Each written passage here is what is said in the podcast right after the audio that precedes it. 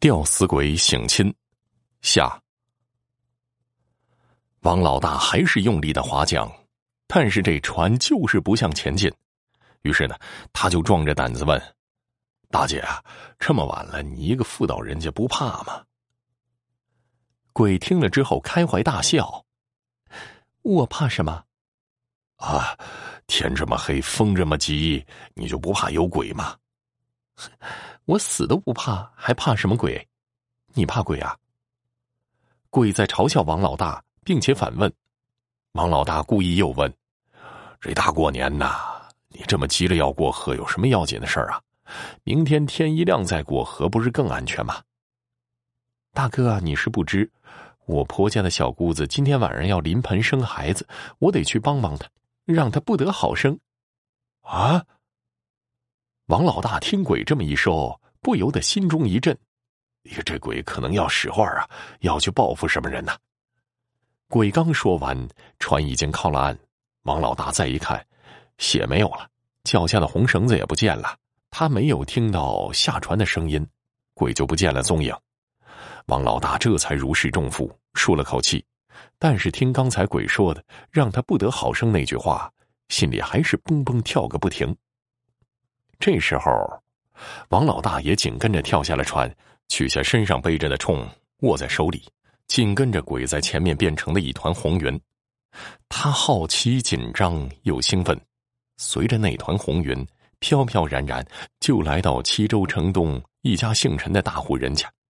只见那团红云从这家堂屋门缝中飘了进去。原来这陈姓人家的儿媳妇正在生孩子呢。不论那接生婆怎么用尽良方手段，妇人疼得撕心裂肺的喊叫，孩子就是生不出来。厢房外的堂屋，公公婆婆、婶子、小姑子们也是急得团团直转、直跺脚，就是有劲儿也使不出来啊。话说这鬼也姓陈，名巧儿，是陈家的二闺女，长得清秀漂亮，乖巧机灵，琴棋书画样样俱全。他绣的花水中的鱼、水面的蜻蜓和树上的鸟，活灵活现，远近闻名。没人是踏破陈家的门槛儿。追他的王孙公子不乏其人，可巧爹爹却看上了和自己一起做生意的顾茅草湾顾员外的大公子。巧儿找郎君虽然有自己的标准，但是爹爹执意要将她嫁给顾家大公子，以便攀亲带故，日后也好做生意。经过爹爹多方工作，乖巧懂事的巧儿还算听爹爹的话。虽然没见过顾家大公子的面儿，但还是同意了这门亲事，嫁给了顾员外的大公子。两年之后，顾员外也将自己的小女儿四小姐许配给陈家的公子，也就是巧儿的弟弟，以示亲上加亲。巧儿出嫁那天，爹爹含着眼泪将自己乖巧听话的女儿送出门之后，回到堂屋痛哭了一场。他深知。顾家的这个大公子是个游手好闲、好吃懒做、吊儿郎当的公子哥，仗着家中有钱有势，平时无所事事，也不跟着爹爹学做生意，到处是沾花惹草。他沾的花惹的草，少说也有几大箩筐了。巧儿他爹明白，巧儿这么一去，也许将自己心爱的女儿推进了火坑，就觉着自己对不起女儿，悔恨自己太自私。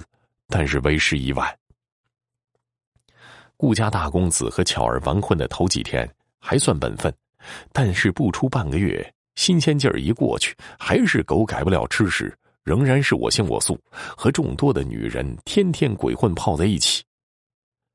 巧儿嫁给顾家大公子那会儿，顾家四小姐仍未出嫁在家，她知道哥哥花心放荡懒惰。不但不制止，反而帮助哥哥瞒着嫂子巧儿，让哥哥把女人带回家鬼混，还为哥哥把门站岗报信儿呢。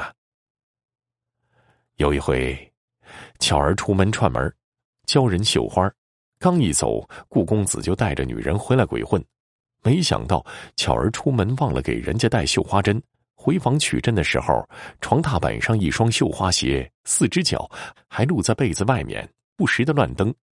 这一幕让巧儿惊呆了，一气之下，他拉开了蚊帐，掀开被子，公子和女人赤身裸体的抱在一起，气得巧儿口吐鲜血，当场瘫倒在地。